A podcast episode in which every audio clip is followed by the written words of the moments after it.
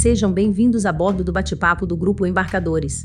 Semanalmente apresentamos um novo assunto, para ser discutido de maneira bem descontraída pelos nossos membros. Todas as opiniões emitidas são de responsabilidade dos respectivos participantes, lembrando que essa é uma conversa informal e imprecisa em diversos aspectos. Em nenhum momento, nossa intenção é denegrir ou diminuir a imagem de qualquer pessoa ou empresa. Muito pelo contrário, nosso foco é apenas compartilhar informações relevantes. Olá, isso todos a bordo. Hoje mais um encontro de alguns uh, makers, alguns desenvolvedores, e a gente vai falar sobre impressão 3D que seria um que uma cola quente com esteroide, segundo o Leonardo, nossa piada, mas é muito interessante ver isso de forma profissional. Então hoje a gente conta com, com o Rogério e com o Leonardo e eu, Gustavo Albon. Então vamos começar a falar um pouco sobre o assunto e tirar algumas dúvidas com os nossos dois especialistas aqui no momento. Opa! Somos todos nós especialistas, né? Dependendo do quanto me paga, eu sou especialista não precisar. É, ué. é, mas então. É... Começar agora um pouco, estava conversando com o Rogério mesmo. Por onde a gente começa? O que, que é a impressão 3D, o tempo? Porque eu me lembro da literatura que eu vi, é algo não é atual, assim, não é, não é tão recente. Já tem mercado já algum, em torno de 20, 30 anos, já as empresas profissionalmente trabalham com isso, né? Agora o grande público está tendo acesso às impressoras de mesa, né, da Machine, se não me engano. E, se não me engano, faz uns 5, 6 anos que eu ouço falar disso cresceu. Mas, profissionalmente, como se usa isso? Como que você acha disso no mercado, Rogério? Cara, é, como você disse, né? A, a, a impressão 3D está aí, já não é de ontem, já está há um bom tempo. Eu acho que ela chegou na nossa mesa aqui para pequena empresa, usuário, robista e maker, não há muito tempo, mas enfim, a, era uma tecnologia cara, né? Ainda é, na verdade, né? As boas impressões, as, as boas, os bons métodos de se, de se fazer manufatura aditiva ainda são caros, né? Sinterização, a laser e tudo mais. As máquinas são caríssimas, né? Para você obter um resultado muito bom. Né? O que a gente vê na prateleira aí, então, então você vê aí na Amazon vendendo, né? São impressoras de, com tecnologia FDM, essas chegaram mais rápido. Mas elas já existiam há muito tempo nas empresas aí, as empresas grandes, né? Como algumas que a gente mesmo trabalhou e viu, né? Num passado aí de, sei lá, 10 anos atrás, né? É, de um certo tempo para cá, não me lembro muito bem o, o ano, mas de um certo tempo para cá, essa patente aí foi, foi, foi aberta, né? venceu lá, né? Virou de domínio público. E aí a China entrou com o pé nas costas, né? Então, é, o Arduino entrou aí para corroborar com o estudo. E hoje é muito fácil comprar uma placa de Arduino de, de cento e tanto, duzentos reais, para montar sua própria impressora. Né? Ou até mesmo comprar uma impressora aí a mil reais, vamos falar assim, e faz um trabalho, impressora de FDM, né? Filamento que fazem um trabalho muito bom, inclusive, se a pessoa tiver uma, uma certa destreza ali no fatiamento da peça. É, usando um bom material, um bom filamento, mas um bom fatiamento, você consegue tirar peças boas, boas no nível comercial ou muito boas no nível de maker, né? Mas assim, realmente, existe há muito tempo e eu acho que veio para ficar, veio para ficar tanto no mundo maker, tanto no mundo de, de artístico, né? Bonequinhos, cosplay, né, colecionadores, né, ela veio para ficar, e ainda mais com o advento do, das impressoras de resina. Mas na indústria, seja ela as mais variadas possíveis, né, vamos falar aí desde a indústria de educação, né, num kit didático que vem impresso hoje em dia, até o mercado aeroespacial, né, se usa manufatura aditiva todos os dias. Então realmente veio para ficar em qualquer que seja o meio, né? De maker a fazedor de foguete. Sim, é, é, literalmente, porque há pouco tempo a gente vê a SpaceX imprimindo foguete, né? Uhum. É um, é um senhor, uma senhora impressora que eu vi pelos uhum. vídeos, que vai depositando, muito interessante de forma. Dizem que só é possível por conta de sensação de uhum. decomposição, né? é uma goma, parece assim, mas na verdade é metal derretido. Metal, é isso aí. Um ponto interessante, isso eu não sabia. É, eu pensei que era o problema dessa aparição foi por conta de disponibilidade tecnológica. Parece que foi, então, licença a questão nesses últimos anos, venceu e agora todo mundo pode fazer sua própria impressora sem questões é, processuais, é isso? Exatamente. Pelo menos no que diz respeito à impressora de FDM, isso aconteceu aí alguns anos atrás, né? E aí abriu de um nível que ficou, se, se é que se pode dizer, barato, né? Para ter uma impressora em casa. Eu me lembro de um, de um de uma pesquisa que eu li, e eu não me recordo de quem foi ou aonde eu li, mas ela dizia assim: ah, em 2000 e tarará, que na verdade já passou, né? Em 2020, é, todas as casas vão ter uma impressora 3D. Isso não se concretizou, né? É, hoje em dia não é todas as casas que têm uma impressora 3D, mas dá para falar que muita gente tem uma impressora 3D, né? É, talvez ela não ficou tão popular assim para ter em todas as casas como fosse micro até porque é, nem todo mundo de fato quer imprimir tudo, né? É, você vê aí vários makers fazendo assim, ah, eu vou fazer uma peneira para coar meu suco de laranja, né? Fantástico. Só que se você for ali na lojinha de, de do I99, você consegue comprar aquilo por I99 e imprimir em casa, vai sair bem mais caro que isso e ainda vai te tomar aí 3, 4 horas de impressão. É mais legal fazer sua peneirinha de coar o suco de laranja, mas não, ela não é mais barata. Talvez por isso não, não, não, não tenha uma impressora 3D em cada casa, né? Ainda pelo custo da fabricação da peça, da peça como um todo, né? Mesmo que a impressora tenha ficado mais barato, a peça impressa não, se comparado com algo injetado, né? Mas é bem comum você ver um amigo é, que trabalhe, né, numa área não diretamente com, com manufatura aditiva, mas é bem comum você ter um amigo de faculdade, um amigo de trabalho ou um robista que você conhece que tem uma impressão, uma, uma impressora em casa, né? Isso, isso é bem comum, sim. E, igual você falou antes, né? Eu vi já em papelaria já vendendo. Vamos falar o nome, que é da Calunga, você compra lá. Deixa eu dar meus, meus, meus takes sobre, sobre esse assunto, que é, é, é muito interessante. Eu já trabalhei com, com desenvolvimento de impressora 3D a nível robista barra, barra doméstico, e o que, que, eu, o que, que eu vejo no desenvolvimento desse mercado?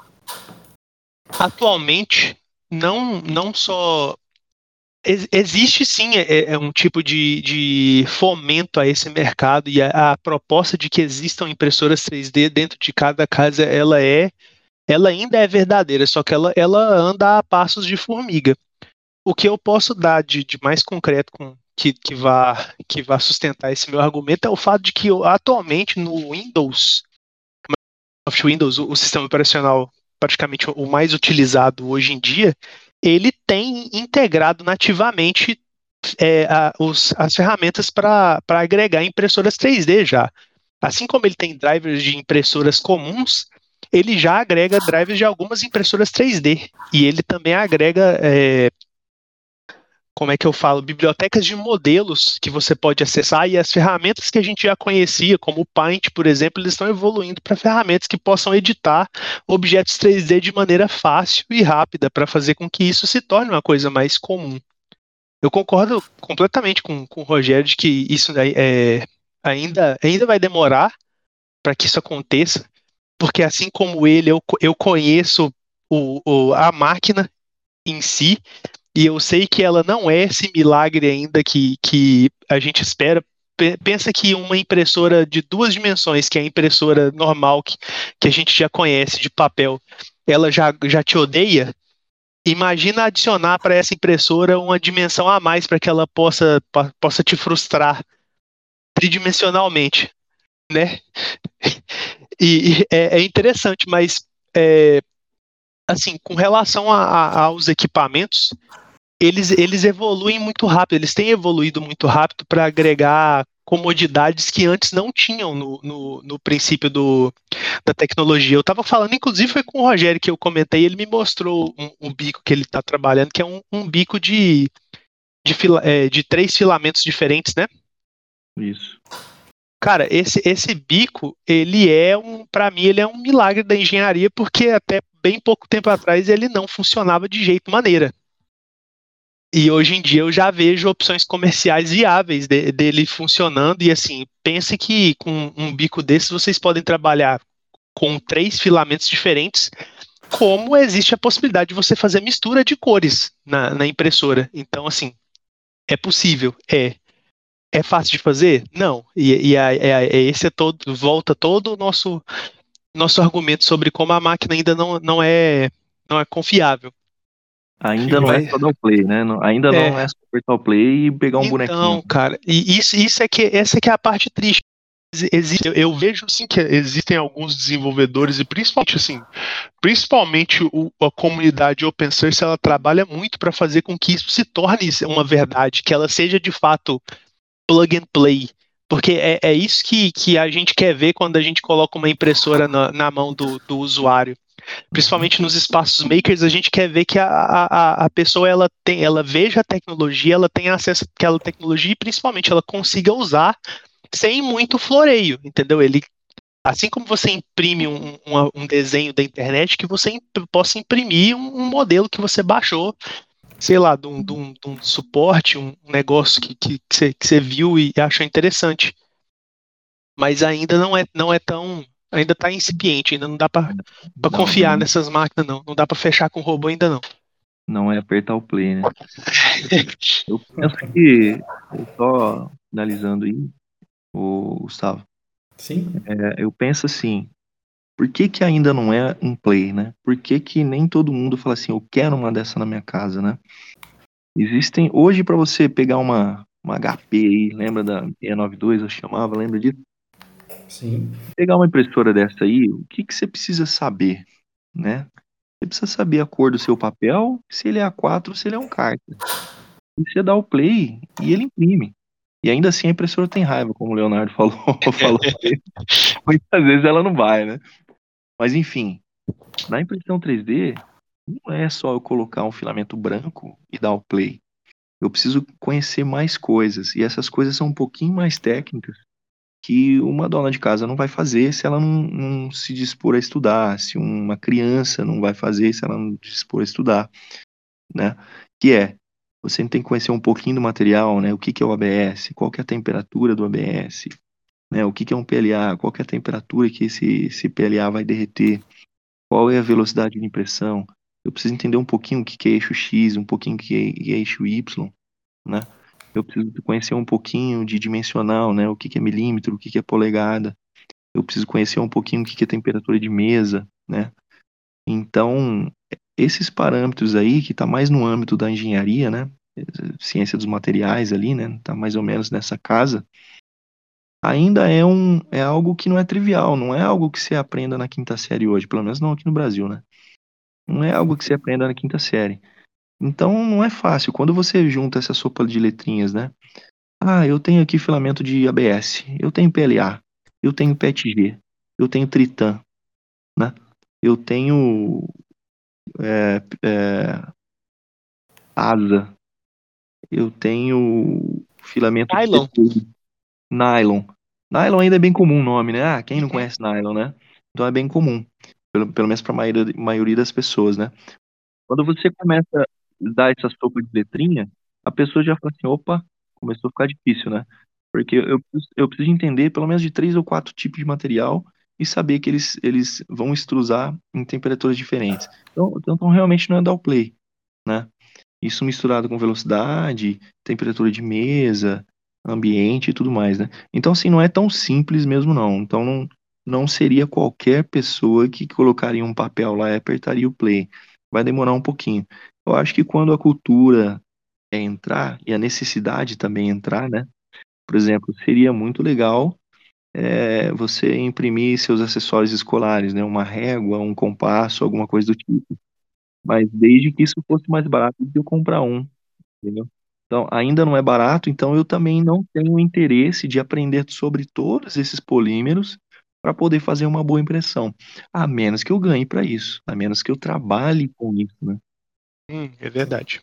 eu ia chegar nesse ponto. O que a gente tem que aprender? Você acabou listando diversos itens, né? Onde que eu vejo que muita gente tem problema e desiste da impressão. Eu já vi a impressora virar é, objetos de ostentação ou apenas de enfeite também de mesa. Ah, comprei. O que, você fez? Ah, só imprimi o básico. Muita gente fazendo. Eu imprimi o barquinho dentro. É, é. o cubo, né, que também XYZ, como são interessantes, como se pode ser usados, e as temperaturas todas dadas, eu fiquei boiando demais por conta disso. E, e é. começa a entrar também alguns materiais específicos para algumas áreas, né? Por exemplo, hoje você tem lá o WPLA, né? então é, o, é o weight, né? É um PLA mais leve. Eu sou eu sou aeromodelista. É, um, um dos armamentos que eu estou projetando aqui é um armamento que vai acoplado num drone. E então esse esse WPLA ele veio para imprimir aeromodelos. Né? É, a maior aplicação desse WPLA é para imprimir modelos, né? Para você fazer lá o, o equipamento leve, né? Para poder voar. Peso é uma necessidade, né? Você reduzir peso na aeronave é uma necessidade. Então, assim, você manter um polímero é, usável para construir um, uma pequena aeronave em escala, ou que seja um drone ou um asa fixa, e de repente o mercado te entregou um filamento, né, que você consegue imprimir um, algo voável num peso aceitável. Então você começa a ter aí é, um, alguns mercados específicos, né, para poder imprimir. E aí você começa a ficar mais ainda no, no, seu, no seu estudo, né? Pô, eu tenho que entender um pouco mais esse WPLA para poder fatiar uma peça usável, né? E fazer um brinquedinho que é um pouco mais avançado do que só uma peneira de do suco de laranja, né? Então está um pouquinho distante, contudo, lá do, na outra ponta da corda, né, num lado maker para cima, com certeza todos os dias é usado por alguém, desde um estagiário até um profissional mais experiente, né? A gente tem aqui, eu implementei aqui uma impressora da GT Max e uma de resina alguns meses atrás. E, e de lá para cá, são oito horas trabalhando, na maioria dos dias ela roda à noite também trabalhando, né? Não para, é caminho sem volta total, né? Verdade. Dá para falar, dá para falar que 60% das peças que eu colocaria na, na minha ferramentaria, para o meu técnico mecânico usinar, tornear, fresar e furar, hoje eu mato na impressora 3D. De metal? Plásticos. Ah, plásticos. Ah, claro. entendi. Uhum. É, é, inclusive, deixa. É, a, que, a questão que, que a gente passou um pouco foi é, qual é a necessidade né, da, da, impressora, porque se você pensar que quando se desenvolve um protótipo, para que você saia com desse protótipo virtual de, de projeto e tenha ele nas suas mãos, você precisa passar por algum processo de fabricação.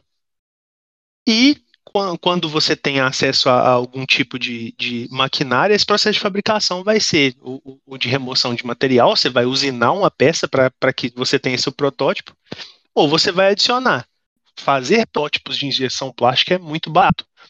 Entretanto, para ficar é, protótipos de injeção plástica, você depende de tiragens para que, que você consiga diluir o, o, o, o custo de produção. E aí, no meio termo, você tem a impressora 3D, onde você consegue fazer os seus protótipos de projeto muito rápidos, com qualidade para poder, poder fazer teste e validação de modelo, e de maneira acessível, porque você tem a impressora 3D fácil no seu laboratório, na sua garagem, e você desenha o seu modelo e testa, já vê se vai dar certo. Se caso seja necessário, você contrata uma, uma empresa para fazer essa injeção plástica, ou mesmo você, você já projeta levando em consideração que vai utilizar a impressão. Então, assim, para laboratórios, para makers e para galera que está projetando alguma coisa e precisa de protótipo, a impressora 3D é, é, é, uma mão na roda, simplesmente. Eu cheguei a trabalhar em um projeto que a gente não fez a injeção por conta que era um protótipo e era um gabinete de monitor, então eles fizeram a usando CNC. Aí eu fico imaginando hoje em dia quanto material foi debatido naquele cubo que, que era o equipamento. Então, há um, vamos dizer assim, desperdício de material, né? Tem que ter um certo reaproveitamento.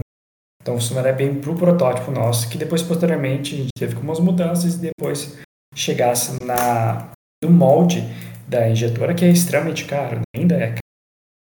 É caríssimo. caríssimo. Indo nessa linha, desculpa, Gustavo, te interrompendo. Indo, indo nessa linha, aí você me fez lembrar de outro ponto, né? Eu, eu acabei mencionando que a impressão 3D requer um pouquinho mais de conhecimento técnico, né? Para quem é doméstico aqui embaixo, mas ela não requer tantos outros é, conhecimentos técnicos se comparado com esse exemplo que você acabou de dar, né? Ah, bom, eu vou injetar uma caixa, mas é, eu não tenho certeza ainda se essa caixa me atende, então eu não quero gastar com mod. Um mod barato aí nós estamos falando de 70 mil, né? Então vamos Barato. Vamos, barato, baratíssimo, inclusive. E agora com o dólar, Aí- imagina. Vamos então, vamos então usinar uma caixa. Aí você pega um tarugo, seja de metal, seja de polímero, um tarugo enorme, vai desbastando, joga metade daquele 90% daquele material fora. Mas aí que é o ponto que eu ia te falar. Esquecendo o material, vamos supor que o material fosse é, de graça aí, né? E, e abundante nesse mundo. Olha só, o conhecimento um torneiro tem que ter, que um fresador tem que ter, que um operador de furadeira tem que ter, que um soldador tem que ter, é muito maior do que um estagiário teria fatiando uma peça para imprimir. Entendeu? Sim. Então Concordo. acaba que a prototipação antes da injeção, antes de decidir se eu injeto ou não, apesar da, da impressora não ser tão barata e do filamento não ser tão barato, ou da resina, ou da do pó de sintetização, ou de qualquer outra tecnologia de manufatura aditiva seja caro, ainda assim é, o conhecimento que o operador dessa máquina e que o cara que vai fatiar essa peça tem é bem menor do que três ou quatro profissionais da mecânica para se usinar essa, essa peça, né? Então ela realmente preenche essa lacuna que o Leonardo falou, mais rápido e, e para uma, duas, três, dez peças, muito mais barato do que se usinar ou injetar. Obviamente, ah, eu vou fazer um milhão de biquinho de carro, do, do pneu do carro. Não dá, é caro. É, é- é um processo lento, é um processo demorado e a matéria-prima é cara. Mas para eu validar 10 biquinhos ainda hoje, eu consigo desenhar ele de manhã e ter 10 biquinhos depois do almoço. Entendeu? Muito mais barato do que se eu ligar um torno, né? Consumindo uma energia brutal para eu usinar um tarugo de material, jogar metade dele fora e fazer um biquinho de carro. Então, assim, é muito viável no âmbito do protótipo. Ou quando o produto tem um valor agregado alto, vale a pena fazer impresso. É, eu vendo poucas peças, então não vale a pena investir em molde. Mas o produto é tão caro que vale a pena imprimir. Entendeu? Então, ra- raros os casos onde o produto tem valor agregado e venda de baixa quantidade mensal, a impressora atende bem. É, vamos falar assim que 90% realmente é protótipo, um passo antes da usinagem ou da injeção. É isso aí. Sim. Com certeza. Perguntando agora de mercado, a gente falou bastante, organização, tá, desenvolvimento, e esse ponto de o profissional que vai mexer com quem, quem, quem são esses profissionais? O que vocês entendem disso? Ó, eu vou, eu vou te falar alguns casos aqui que eu tenho passado. É, existem várias empresas aí, né, de, de, de impressão. E tem várias empresas em vários nichos, né? Eu, eu, eu- vi um crescimento muito, muito forte na área de é, cosplay e na área de mais artística, né? E na área de, de RPG, de RPG, né? Então você vê bonequinho do Senhor dos Anéis, você vê bonequinho do Games of Thrones, você vê bonequinho de tudo quanto é coisa chinesa, japonesa e coreana, né? O pessoal coloca o próprio rosto, né, através de scanner. Ah, meu rosto, já, tenho, já vi isso também. E, e tem muita gente vendendo aí três, quatro bonequinhos a 180 reais pra galera que pinta e coleciona, né? Então tá bem comum, tá crescente e tem gente ganhando grana pesada nisso. Esse, esse é um mundo, né? Onde um cara mais um pouco menos técnico e mais artista né? Ele, ele imprime algo artístico para alguém colecionar ou para alguém pintar, que já é, vem outro hobby, né? Aqueles detalhes, né? Pô, tem uns caras pintando Batman, tem uns caras pintando Deadpool com uma qualidade de tinta fantástica, assim, né? Existe esse mercado, tem quem, tem quem compra, tem que paga lá 800 reais num bonequinho do Deadpool pintado, entendeu? Isso é arte, a arte tem um preço que a gente não, né, não, não precifica, né? O cara põe um bonequinho lá de 2 centímetros por um milhão e tem gente que compra. Ponto. Esse é um, esse é um nicho. Não é meu nicho, meu nicho é realmente mais técnico, né? São peças mais voltadas para mecânica eletrônica, né? E, e, e construir máquinas, né, para que me ajude a produzir algo. Além de presta um serviço de impressão, ou seja, eu tenho uma empresa, eu quero fazer essa caixa que você acabou de falar, por exemplo, no seu exemplo, no seu exemplo aí de uso, mas a tua empresa não tem uma impressora 3D, não tem um profissional de, de, de manufatura aditiva e também não quer investir. Então o que, que você faz? Você vai desenhar, você vai modelar, você vai projetar e vai mandar esses arquivos para alguém imprimir para você. Pronto. Existem, existem os prestadores de serviço em todas as tecnologias: sinterização, resina, FDM e, e o que mais vier por aí. Né? Então, o cara é especialista, ele tem várias máquinas de várias tecnologias e ele vive de imprimir para quem não tem o ferramental para imprimir na própria empresa, na, na própria garagem, vamos falar assim. Então, tem, esse também é um tipo de profissional. Vive de imprimir peça dos outros. E eu vou te falar que isso está crescente e, e, é uma sacada boa, porque no ano passado, aqui onde eu estou trabalhando, nós gastamos 230 mil em impressão de sinterização a laser, né, para prototipar algumas coisas elas são impressões caras, né? São, são impressões bem caras. Sim. Então, você imagina se o cara tem lá, sei lá, 10, 30, 40 clientes desse mesmo nível, né? Em função de ninguém querer ou não achar viável investir num equipamento desse. Então, eu acho assim, tá crescente, e, e, eu acho que os principais aí que, que, que usam, né? quem são os, os, imprimidores aí, né? Eu acho que são os caras que prestam serviços em várias tecnologias. Para quem não tem o equipamento, são as empresas pequena, média e grande que têm o equipamento em casa, na empresa, e utilizam para elas mesmas, né? Setores de P&D, seja ela mecânica, eletromecânica e, e outros, mas existe uma parcela muito grande, muito mesmo, do setor artístico. É bem interessante isso aí, é bem vasto a aplicação de manufatura aditiva. Com certeza. Eu, eu posso, posso até citar exemplos. A, a Sideshow, que é uma das, uma das maiores é, empresas que, que vendem action figures e dioramas, se você procurar na, na, internet um pouco sobre esse, esse, mundo, vocês vão acabar caindo no site da Sideshow. Eles, eles assumidamente utilizam impressoras 3D para fazer os, os moldes para produção em escala. E até alguns modelos para venda eles até já, já fazem com impressão usando a, a, a impressora de uhum. resina. Então, assim, existe sim muito, muito mercado. E, e, inclusive esse, esse nicho que o Rogério é, comentou, ele nasceu, nasceu com a impressão, que é o, o nicho do, do dos, dos é, como é que fala, provedores de, de impressão 3D.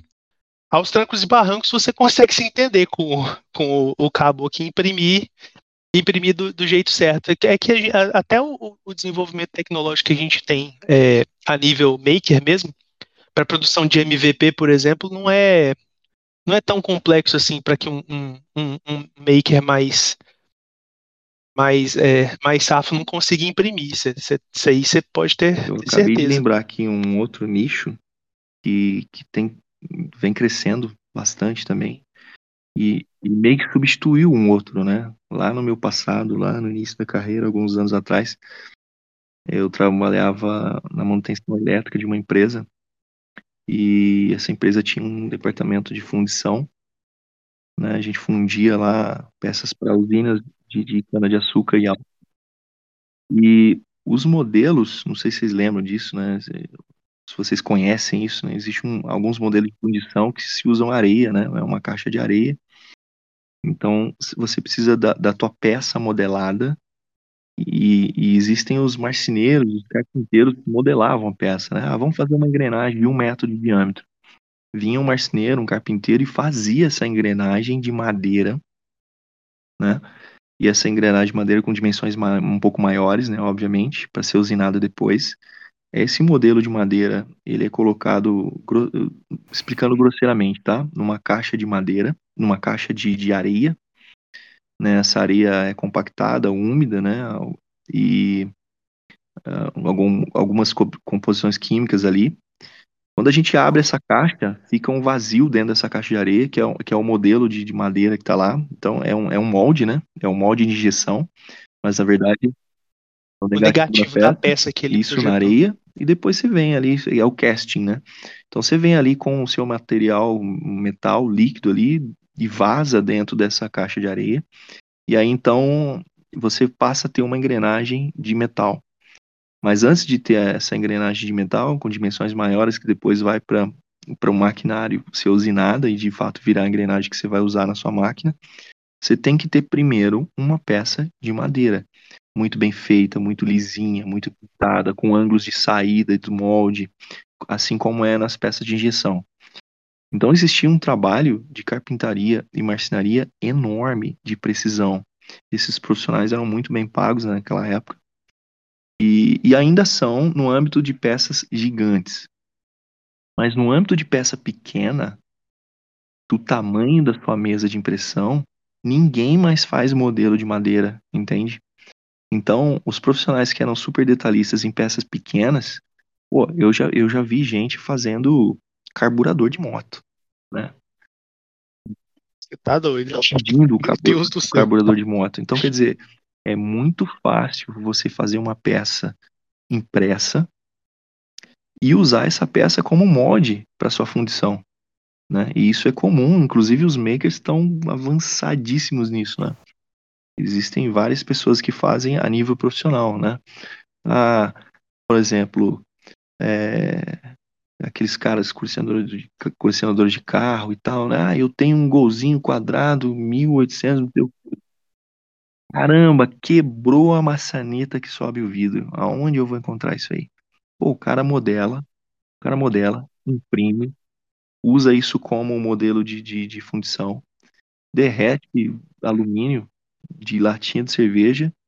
E depois do almoço, com uma impressora de manhã, depois do almoço ele tem uma peça metálica em alumínio. Entende? Isso feito ali no quintal da casa dele. A partir daí, meu amigo, é uma lixazinha, uma tinta especial ali, ele tem uma maçaneta do Gol fiel, entendeu? E então, é, isso arremete em outra coisa, Gustavo, que eu vejo bastante, é, em, no, que está no, no desenhar no modelar. Então, a impressora, ela ainda é um equipamento meio, meio não serve para nada sem um desenho, sem um modelo 3D. E eu conheço muito, mas muitos amigos que não desenham. Estão falando aí de SolidWorks, de Inventor, de, de Fusion 360, de WCAD, né? Então, a, tem, eu conheço muita, mas muita gente que não tem essa habilidade, não investiu tempo né, para essa habilidade do desenhar, do modelar em 3D. Então a impressora não serve para muita coisa se eu não conseguir lá no Thingiverse ou qualquer outro site de download a peça que eu quero. Então, assim, se lá tiver a peneirinha para eu coar meu, meu suco de laranja, puta, essa impressora é fantástica.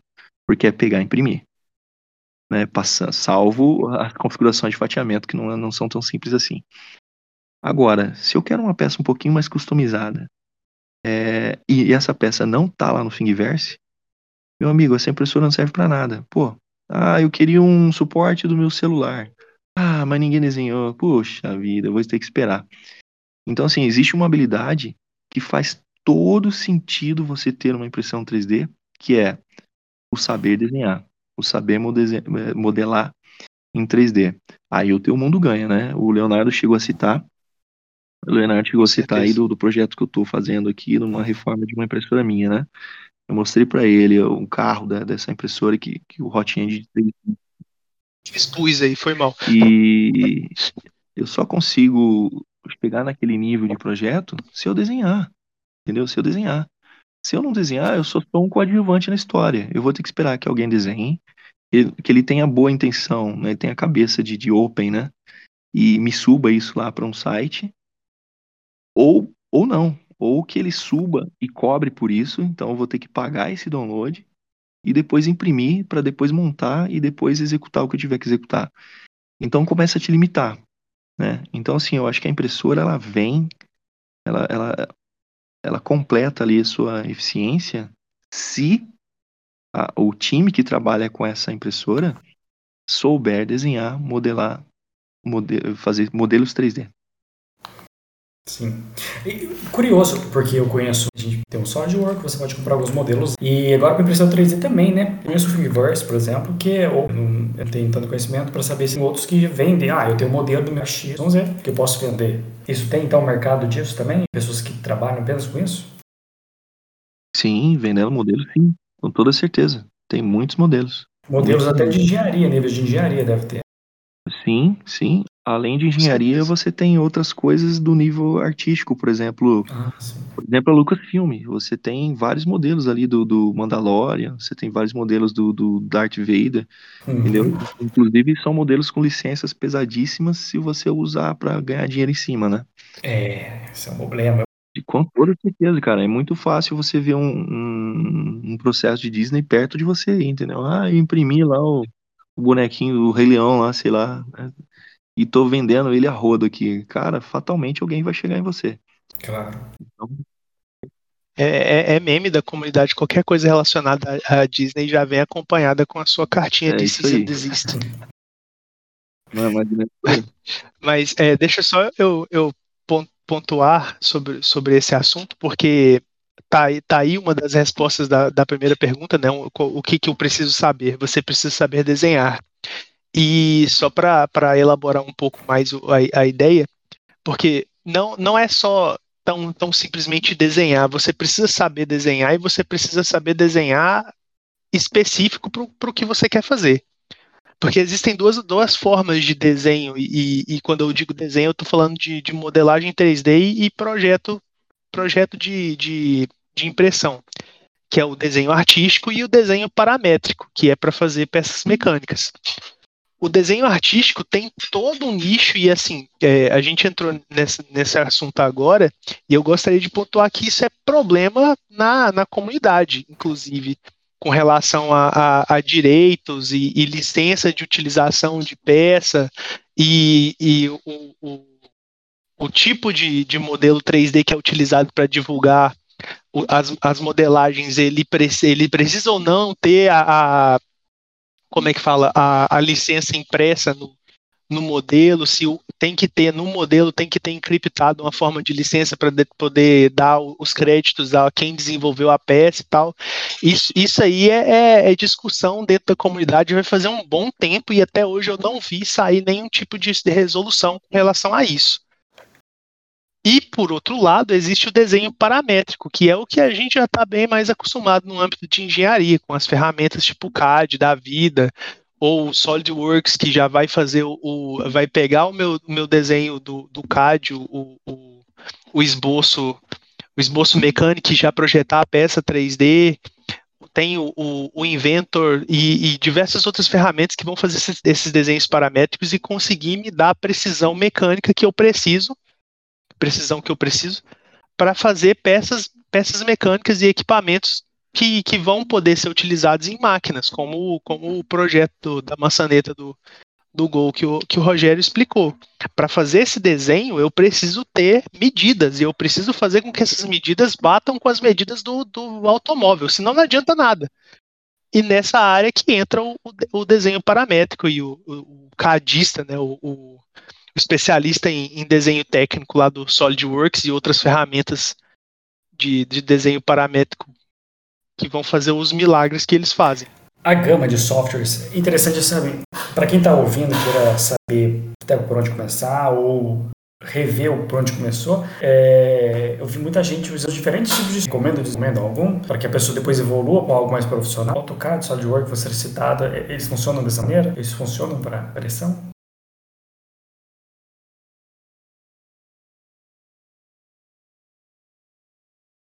Pode, pode falar, Rogério. É, não, eu ia pedir desculpa que cortou um pouquinho o seu áudio, né? Mas deixa eu ver se eu entendi. Do que eu entendi, você está falando assim, você perguntou qual, qual que é a gama ali, né? Para que a gente possa talvez iniciar e ali. É, as, as ferramentas é. de desenho. O é, norte para pessoa, pelo menos, né? Porque existem várias, existem várias, sim. Eu, eu tentei algumas, inclusive no passado, no passado bem distante. É, infelizmente, num, num âmbito um pouco mais profissional, as ferramentas abertas ali, elas é, ainda falta um pouquinho, né? Quando, quando, quando você precisa fazer algo bem mais, mais profissional, falta um pouquinho ali de ferramenta, falta um pouquinho de, de facilidade, né? Ah, eu consigo fazer uma espaçonave da SpaceX num software free? Consegue. Mas vai gemer bastante, né? Falta bons recursos ali para que você faça com maior facilidade. Mas sim, faz. Os softwares de eletrônica são bem piores do que os de mecânica. Os de mecânica de modelagem 3D tem, tem bem, bem mais. Aí CAD 2D também tem bem, bem mais opções gratuitas do que voltada para eletrônica. Por exemplo, minha especialidade, placa de circuito impresso. Né, layout placa de circuito impresso tem poucos aí que estão realmente bons e são gratuitos. Mas falando de um profissional, e eu estou usando já há alguns anos, é, que, que compra essa ideia de te iniciar no, no desenho de, de, modelagem 3D é um da Autodesk, que é o Fusion 360. Né? É uma ferramenta super poderosíssima, extremamente profissional, e que ela te dá licença há um tempo atrás, eu não sei se isso ainda está em vigor, mas há pouquinho tempo atrás ela te dava uma licença de três anos para quem é maker ou pequena empresa, onde você pode fazer trabalhos, inclusive remunerados, né? E ela também te dá uma licença de estudante é, que ela dura enquanto você estiver na, na, sua instituição de estudo, entendeu? Tanto para professores, quanto para equipes da faculdade e quanto para alunos. Então, assim, é, se a pessoa está iniciando nessa área profissional aí, provavelmente ela está matriculada em alguma escola, alguma instituição. Ponto, tem uma licença. E é um software fácil de usar, extremamente profissional. Já dá para iniciar, e iniciar em grande escala. É, né? é, por outro lado, é, eu sou maker, não estou estudando, estou fora de uma instituição. Eles estavam dando três anos de licença para maker pequena empresa. Pô, é interessantíssimo, né? Então, assim, pô, em três anos, com toda certeza, é um tempo muito bom para que você é, chegue no nível avançado, né, em modelagem. Então, sim, existe. Eu gosto de dar esse exemplo do Fusion, porque ele é muito fácil conseguir essa licença lá de estudante, assim como vale para toda a linha da Autodesk, né? AutoCAD, Inventor e todos os outros que eles têm lá a, a, sua conta Autodesk, né? Vale para tudo isso aí. Qualquer um que você queira fazer download, licença vale.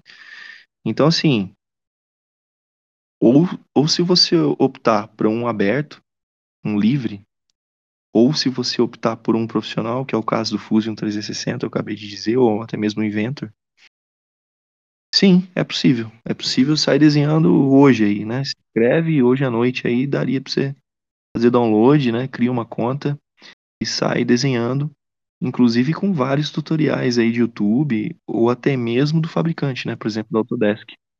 Eu não tenho certeza se a da Soul System, né, que é o SolidWorks, tem esse mesmo programa de, de ajuda a quem estuda ou ajuda a quem é maker. Não, não sei te dizer. É, mas por outro lado, eu sei que ele também é muito popular e também tem vários vídeos, inclusive da Dassault System, te treinando na ferramenta. Né? Assim como as comunidades de software aberto também postam muitas coisas te treinando na ferramenta. Né? É possível iniciar é, na modelagem 3D? Com toda certeza, com ferramentas gratuitas ou não, e são bem boas e bem profissionais. Ótimo. É no final que ele gera tudo o mesmo tipo de arquivo é padronizado? Para a, a, impressora, eu pego o pendrive, são todos tipo o mesmo arquivo? Ou para cada um ela tem a sua arquitetura própria? Hum, as, as impressoras recebem, a maioria delas recebem é, alguns tipos de arquivos. O mais comum, obviamente, é o STL, né, o ponto .stl, e, e dá para falar que todo e qualquer software 3D vai exportar o seu desenho para STL. Então, sim, qualquer software que você pegar vai ser intercambiável, vamos dizer assim, com, com, qualquer, com a maioria dos tipos de impressora de FDM, resina ou qualquer outra tecnologia que você venha ter. Ah, tem mesmo a resina, né? Resina você tem contato com ela, não é? Sim, sim, todos os dias.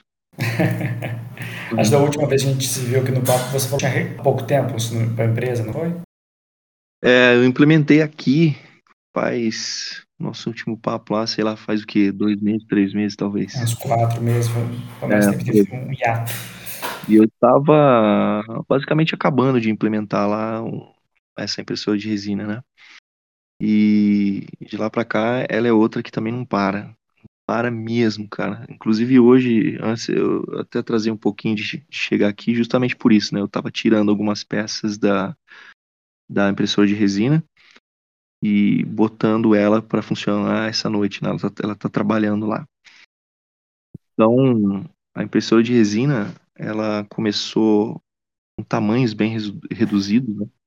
A mesa da impressão ela é bem pequena, bem pequena mesmo, coisa lá na, na ordem de 4 polegadas ali e de repente veio as, as Giants, que são 9, 10 polegadas, que ainda é pequeno pra caramba. Sim. Mas agora já tem algumas entrando no mercado aí de, de, de 12, né, 8K. Então ela já está com é, mesas bem parecidas as, a, com o tamanho da FDM, né, de 220 por 220, por exemplo, né, por 400 de altura. E você pega aí uma da da Sonic. E a mesma, a mesma Elegu tem um modelo novo que eu acho que é. Como é que chama? Poxa, esqueci o nome. Júpiter. Né? Tem a, Mars, que é a pequena, a Saturn, que é essa que eu implementei aqui, e a próxima que tá vindo aí é a Júpiter, que ela é 8K e já é uma mesa grandona. Então você consegue colocar mais peças, né, numa mesma mesa. Uma das vantagens da, dessa impressora de resina é que o tempo de impressão é, é o mesmo se eu colocar uma peça ou se eu encher a mesa. Né, o tempo de impressão está em função da altura da peça. Né? Quanto mais alta a peça, mais tempo ela vai ficar imprimindo, mais camadas eu tenho. Mas se eu colocar 20 peças na mesa, o tempo de impressão é a mesma, né? Porque ela, ela cura todas as peças ao mesmo tempo. Diferente de uma impressora FDM, se eu colocar uma peça na mesa é um tempo, se eu colocar duas dobras, se eu colocar três, triplica. Né? Ela, a, o bico do XY ela tem que depositar plástico derretido em uma peça, depois na outra, depois na outra, depois na outra. A impressora de resina ela faz as três peças ao mesmo tempo. Então, se, ponto, né? então, se eu puder encher a mesa, é vantagem, é vantajoso. É bem interessante isso. E você, Leonardo, você, software que você gosta de usar? Ele, como estudante, tem acesso a essas facilidades de licença? Então, cara, é. é come... Começando por baixo, né, no, no nível mais, mais básico, eu posso recomendar duas ferramentas, que é a primeira é uma até da própria Autodesk, que é o, o Thinkercad é uma ferramenta toda em browser que você, que você usa, que você pode fazer desenhos e, e modelagem relativamente paramétrica, só que com a diferença que é ela, tanto ela quanto a próxima ferramenta que eu vou citar, elas trabalham utilizando as formas básicas. Então, tudo que você conseguir desenhar utilizando as formas básicas geométricas, que é o cilindro, o cone, o retângulo e, o, o e a esfera, você consegue fazer nessa ferramenta, que você só vai colocando lá, tipo, coloca um, coloca um cilindro, adiciona uma esfera e subtrai um retângulo, adiciona um triângulo, e aí você vai montando o seu, seu modelo 3D com dimensões predeterminadas que você pode entrar manualmente ou usando a, a, a ferramentinha 3D. Essa ferramenta é muito legal. nessa mesma linha, tem o, o 3D Builder, que é uma ferramenta gratuita que vinha embutida no, no, no Windows, mas a Microsoft tirou para forçar as pessoas a começarem a usar o Paint 3D. Mas você ainda consegue acesso a ele gratuitamente utilizando o Microsoft Store. E aí ele funciona da mesma maneira. 3D Builder, você adiciona é, como é que fala? Adiciona modelos primários e vai fazendo adição e subtração desses modelos e consegue fazer desenhos complexos que podem ser exportados para impressora 3D. No, no nível intermediário, eu não consigo citar uma ferramenta melhor do que o Fusion 360, porque ele foi projetado para isso. Ele é projetado para fazer desenhos para impressão 3D e aí ele dentro da ferramenta ele tem algumas outras algumas outras é, facilidades lá. Ele, ele, é meio que assim, a grosso modo, ele é uma ferramenta a nível industrial, a, a nível profissional, mais facilitada para o usuário de entrada, para o maker, principalmente porque os cálculos eles não são necessariamente realizados na sua máquina. Ela funciona muito com a ideia do cloud computing. Então, retomando, o Fusion 360 não, não, não tenho dúvidas que é uma das melhores ferramentas para o iniciante barra intermediário. E por último, até a ferramenta mais avançada e mais completa que eu conheço, e assim, até me perdoem se vocês conhecerem alguma melhor, mas para mim imbatível é o SolidWorks.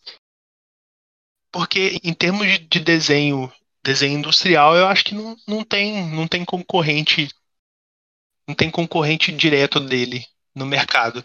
E para impressão 3D, porque assim como o, o Gustavo tinha dito, é, todas essas ferramentas elas exportam o mesmo tipo de. Elas conseguem ou nativamente já exportam o mesmo tipo de, de, de arquivo que é o, artigo, o arquivo STL, que é o que vai passar pelo fatiador e vai ser enviado para a impressora 3D para que ela faça o, o serviço.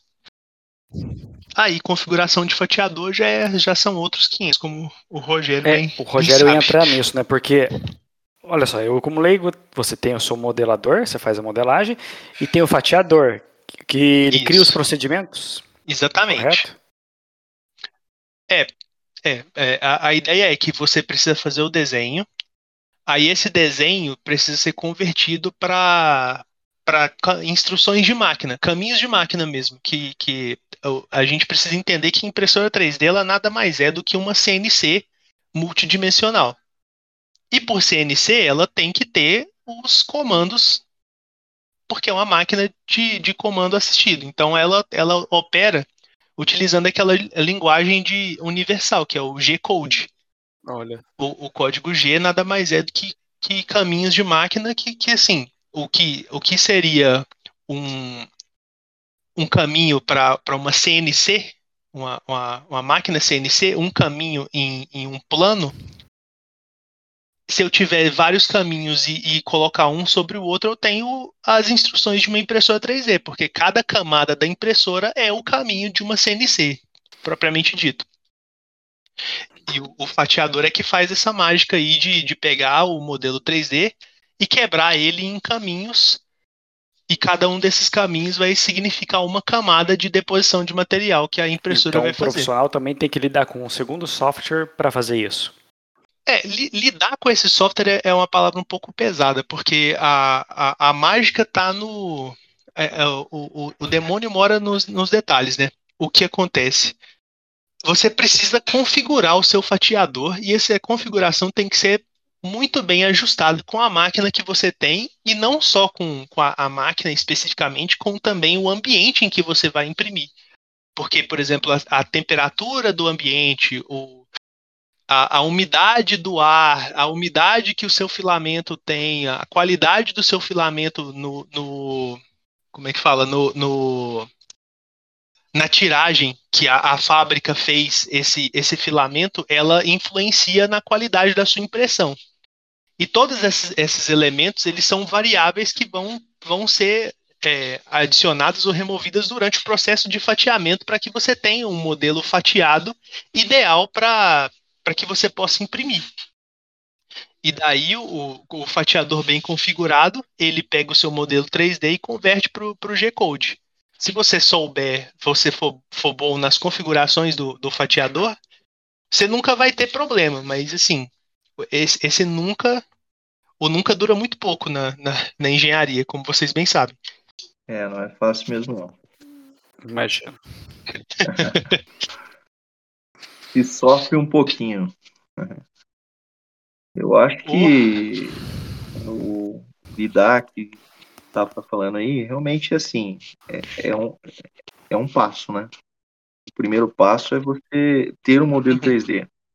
Seja ele, seja ele Isso. baixado aí do Thingiverse ou qualquer outro site de repositório de modelo 3D, ou seja ele desenhado por você, modelado por você. No caso de modelado por você, você tem que ser usuário, né, entender de um software de desenho, SolidWorks, Fusion, qualquer outro gratuito.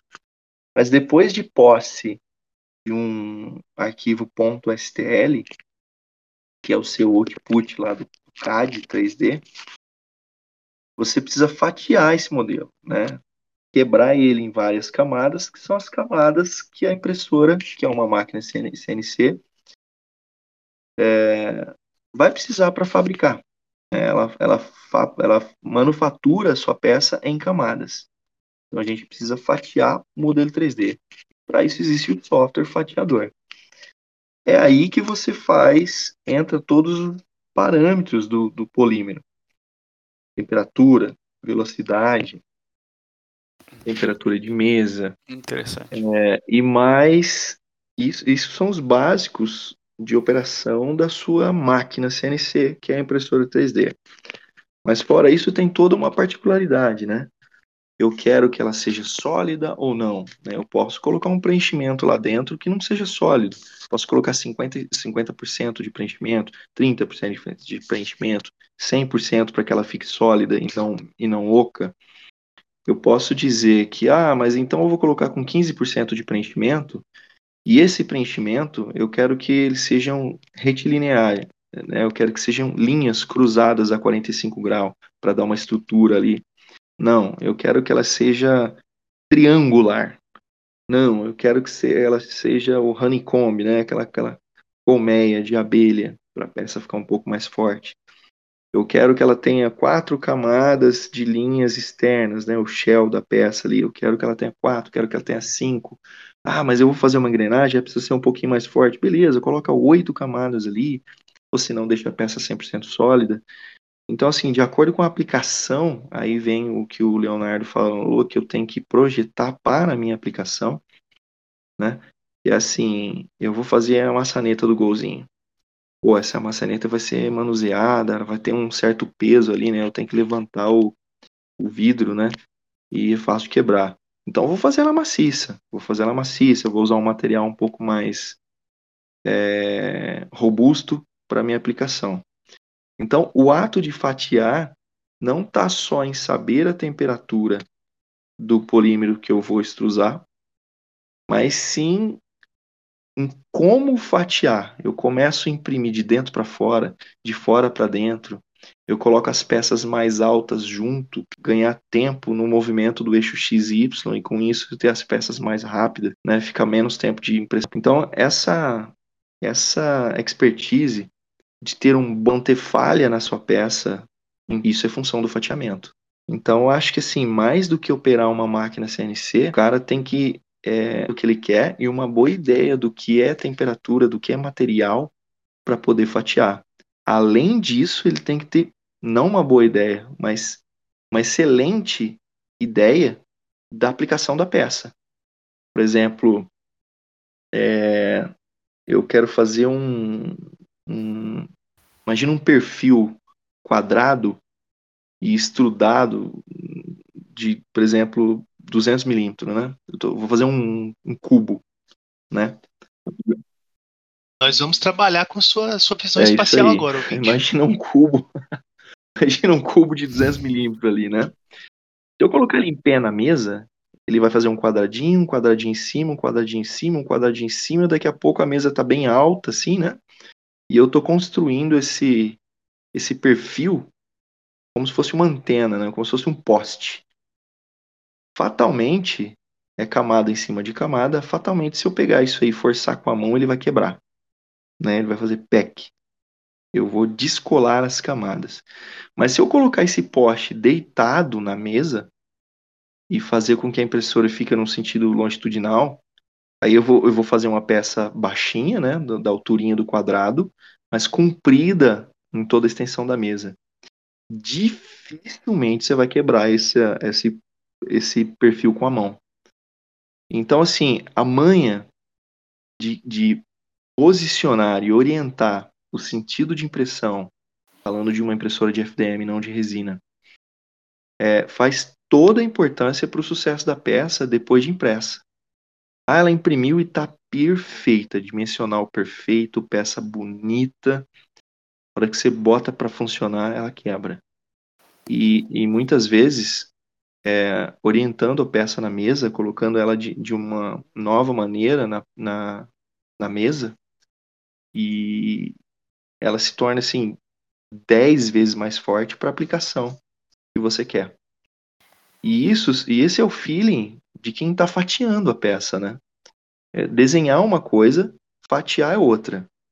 Depois de fatiado, pensando na aplicação da peça, existe o outro output, que é o que é o G-code, que é a linguagem que a máquina vai ler. Né? É, uma, é a mesma linguagem que um torno, uma fresa, uma mandrilhadora, qualquer outra máquina CNC faria. A impressora realmente é uma máquina CNC, ela controla eixos, além disso controla algumas temperaturas, né? E, e ela obedece o, o que um código G manda a máquina fazer, né? Então fatiar faz parte do processo e eu diria que é, é tão complexo quanto desenhar uma peça. Entendi. Você já, é, vejo falar daquela No Planner, que é uma que não faz a decomposição laminar, ela vai por caminhos. Sei. Essa também é essa ideia de aumentar a força estrutural também do, do da, da uhum. peça impressa, né? Uhum. Do, do, final, né? Isso. Da peça isso. final. Isso. Eu acho bem complicado tentar transferir isso em código depois. Eu vi um pouco do artigo, mas não fui muito a fundo. É interessante. Eu vi até aqui algumas. Uh, você falou de peças que ficam 40, 70 horas imprimindo. Eu ficaria com medo, eu botaria alguém, o estagiário fica lá. Troca outro turno no estagiário. É, isso é bom. Isso é bom. Mas noturno você tem que mandar alguém normal. Segurança, fico vigiando a máquina, porque imagina, eu fico assim, você falou, hoje em dia não é igual a impressora de papel. Você põe no papel, esquece, ela vai imprimir perfeitamente. A máquina, ela tem seus cuidados e tudo mais. Ela pode errar também, né? Pode ter uma queda de energia no meio. Eu acho muito raro isso, mas pode coisa de peças muito grandes, tensas, terem esse problema, ter que vigiar, né? E você tem uma solução para isso ou parar no meio não é uma boa ideia? Esse, esse, é um ponto bom que você tocou, porque isso aí, nos, lugar, nos lugares que eu implemento o sistema de manufatura aditiva, é difícil convencer as pessoas disso. Mas não é, mas é muito difícil convencer as pessoas disso. Nós acabamos de falar que é uma máquina CNC. Igual um torno, igual um centro de usinagem. Então, o centro de usinagem, ele faz tudo sozinho, não faz? Ainda assim, todas, todas, sem exceção, todas as empresas bota um operador de CNC lá do lado. Ele fica no banquinho ali chupando uma laranja, enquanto a máquina trabalha oito horas. Existe a supervisão de um ser humano lá. Por que, que não se tem essa consciência de deixar um operador, um operador do lado de uma máquina CNC que se chama impressora 3D? Né? Então, cara, é, numa impressão dessa, é extremamente necessário que se olhe lá a cada, sei lá, 20 minutos entendeu? Para sair. Inclusive a gente consegue corrigir algumas coisas, né? Se você começa a imprimir uma peça muito larga na base, vamos, vamos imprimir um cone, né? De um diâmetro muito grande e ele vai afinando, afinando, afinando, chega na ponta lá em cima. Ele começa com muito volume e termina com um pouquinho volume. A temperatura lá embaixo podia ser uma e a temperatura aqui em cima deveria ser outra, né? Você começa lá, vamos supor, vamos, vamos imprimir lá um ABS lá 210 graus. Aqui em cima é interessante que não seja tão quente assim, porque você tem menos material. Então ele vai acumulando temperatura, a próxima camada de novo temperatura, a próxima camada de novo temperatura, a próxima camada de novo temperatura. Daqui a pouco aquele bico ele tá mole, né? E eu estou colocando plástico derretido em cima do plástico ainda derretido, ele ainda não solidificou, ele ainda não secou. Então a tua peça começa a ganhar dimensional, começa a ficar feia, começa a ficar derretida. No fatiamento você trata isso, né? Parte da peça mais, mais quente, parte da peça mais fria, tá? Para você fazer um fatiamento é, mais avançado aí. Então quer dizer, se eu estou aqui olhando a peça e eu percebi que do meio para frente a impressão começou a ficar ruim, a, a, a máquina ela aceita você ir lá e baixar um, dois graus, três graus durante a impressão. E ela também aceita eu diminuir ou aumentar a velocidade de impressão. Né? Diminuir a velocidade de impressão é uma maneira de, de se baixar a temperatura também. Esperar, esperar com que a camada de baixo tenha solidificado antes de eu colocar plástico derretido de novo na próxima camada. Né? São, são parâmetros de fatiamento mas são parâmetros de hardware que eu consigo editar durante a impressão. Só que você tirar da cabeça das pessoas que geralmente da, da, da, dos, seus chefes, dos seus coordenadores, né, dos líderes de área, claro, líder de, de, de, do time como um todo, né, de pesquisa e desenvolvimento, que aquilo é uma máquina diferente de uma impressora HP, na qual eu ponho uma folha, aperto o play e posso ir embora, eu volto para buscar depois. Né? Não, não, não é bem assim. Então é bem difícil falar que uma pessoa tem que assistir essa máquina, sendo que ela chama impressora, né? Então talvez o, o erro tá aí, não podia chamar impressora, a gente chama máquina de prototipar modelos 3D. Rebranding. e aí sempre um pouco mais fácil convencer as pessoas de, de que precisa de supervisão. Isso é bem interessante mesmo. Ah, outra coisa que eu só quero comentar aqui, só para fechar, é que não é comum, você falou assim, ah, eu colocaria uma pessoa, né? Às vezes não é, não é, não é suficiente. Não é comum. É engraçado isso, né? Mas não é comum as pessoas investirem no breaks para isso. Então você vai fazer uma impressão de 48 horas, por exemplo. Agora mesmo, eu, tô lá com a resina trabalhando, né? Amanhã de manhã eu vou lá tirar da mesa. Nessa impressora específica eu tô com no break lá, joia. A gente dorme um pouco mais em paz.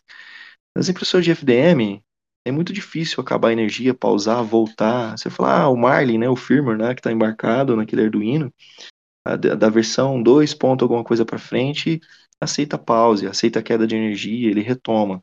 Balela. Se eu ficar ali 10 minutos com a energia cortada, a máquina volta, volta, o firmware faz o eixo rodar, faz, é uma perfeição. A mesa já esfriou, a mesa já esfriou, a peça já descolou. Se ele voltar a imprimir, a peça vai cair, eu vou perder do mesmo jeito.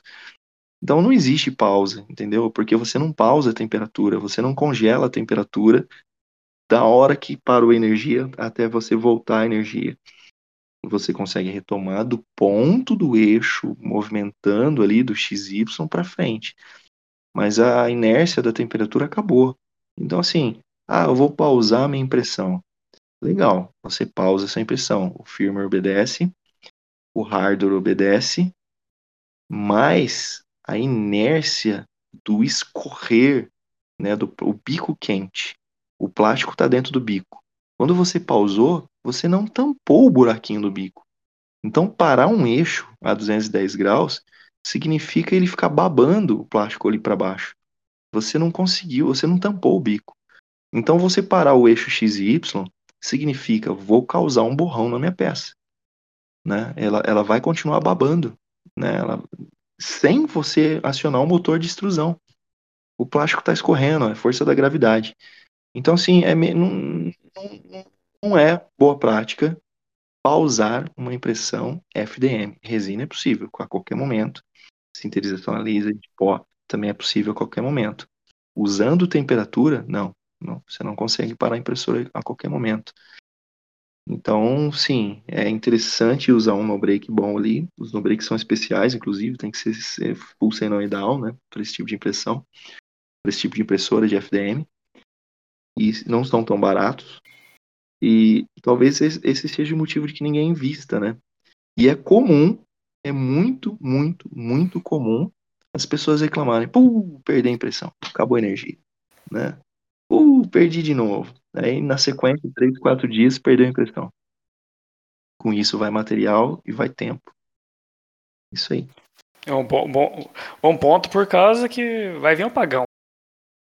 As pessoas estão falando. Né? Imagina, a indústria não pode deixar isso perder, realmente. Dimensionar um, um bom no break por algum momento, né? Uhum. Peça. Bem interessante. Ótimo. Tá ficando tarde, a gente conversou bastante, muita informação. Muito obrigado a todos que participaram. Muito obrigado, Rogério, pela disponibilidade hoje de participar. Muito legal. Obrigado. Eu estou muito vontade de baixar o Fusion. Você vai gostar. Eu comecei. Deixa eu começar com o Fusion. Ai, ai. Aí tudo bem. Cara, compra a caneta, pô. Tem a caneta 3D que é, é boa pra, pra pessoa já ir tendo uma ideia e não tá tão caro mais. A caneta a, tá Aquela caneta impressora, se você diz? É. Ela serve para começar a ter uma ideia, depois você investe numa, numa impressora, uma Greber mais inicial. A gente nem, nem tivemos tempo de falar sobre modelos de entrada, esse tipo de coisa, vai ficar para uma, uma próxima conversa. Não vai, não vai faltar oportunidade. É, que bom. Assim que eu terminar meu, meu reprojeto aqui, a gente pode debater em cima dela, inclusive. Claro. Estou transformando Tem... ela de cartesiana numa Porsche XY. Espero que fique boa.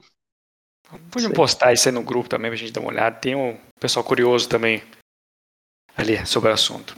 Uhum, então, legal. boa noite. Se alguém quiser adicionar alguma coisa, mas eu agradeço. Eu que agradeço aí também. Convite aí para participar. Espero que eu tenha falado alguma coisa de útil aí para vocês. Claro, você falou muita coisa útil. Mas uma, uma dúvida. Rogério, você falou que vocês estão embutindo armas em drones. Vocês vão fazer aquela versão do drone com metralhadora russa? Lembra daquele hoax da metralhadora? Ah, eu queria, mas a pegada não é essa. Essas é mais legais. Olha é, só, aquele Hulk foi bem interessante na época. a gente trabalha com um armamento não letal, né? Não letal. O letal é mais legal, é mais legal, o letal é mais legal. Mas então, aqui nada é letal, né? Então, ah, os, os, os, os, produtos finais aqui são a arma de choque, né? É, são granadas de, de, de, de, gás lacrimogênio, pimenta, sprays, né? De gás lacrimogênio e pimenta granada de som e luz, sinalização, furígenas. Uhum. E no caso de, de, desse equipamento que eu estou projetando, é um lançador de, de, de granadas de, de gás lacrimogênio é, transportado por um drone. Né? Olha só. Então ela não. Nada de letal, né? Não vai ter metralhadora, mas vai ter lá uma. um, jogar algumas granadas ali em cima da, do pessoal que, que briga no jogo do Corinthians. Vai fazer muita gente chorar à distância. Vai fazer muita gente chorar, sim. Ah, muito obrigado. Legal, bacana. Até mais. Boa noite, pessoal. Falou, um abraço. Até mais, pessoal. Boa noite. Tchau, tchau.